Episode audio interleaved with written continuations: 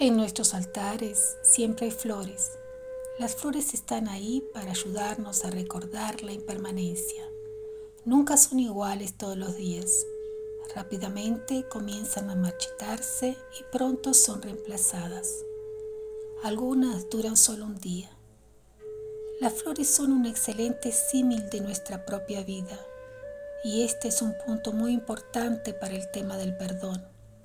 Hay que mirar las flores y pensar, al igual que ellas, mi yo de hoy no es el mismo que el de ayer, ni mucho menos el de anteayer o el de hace un mes o el hace un año. No soy el mismo, estoy cambiando. Como dijo Saikawa Roche, mi maestro, cada momento es nuevo. Y así cada día es nuevo y cada momento yo soy nuevo. Así que puedo perdonarme a mí mismo porque no soy el mismo de ayer y mis errores de ayer no necesariamente tienen que ser los de hoy. No necesito seguir cargando mis errores de hace años, simplemente puedo desecharlos y asumir una nueva identidad, la identidad de hoy. Por esta razón, cambiamos de nombre en el Zen a menudo, porque ya no somos quienes solíamos ser.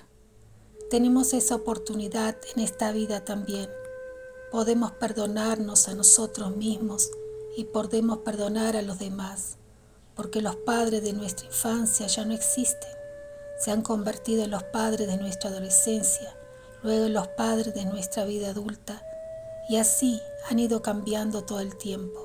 Y así como nosotros cambiamos, ellos cambian, y cada una de las personas de nuestro pasado también cambia, se arrepienten de sus actos finalmente muere, manifiesta una nueva identidad sin el menor recuerdo del pasado.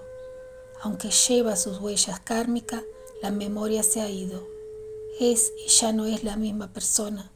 Y también nosotros en esta vida somos y ya no somos la misma persona.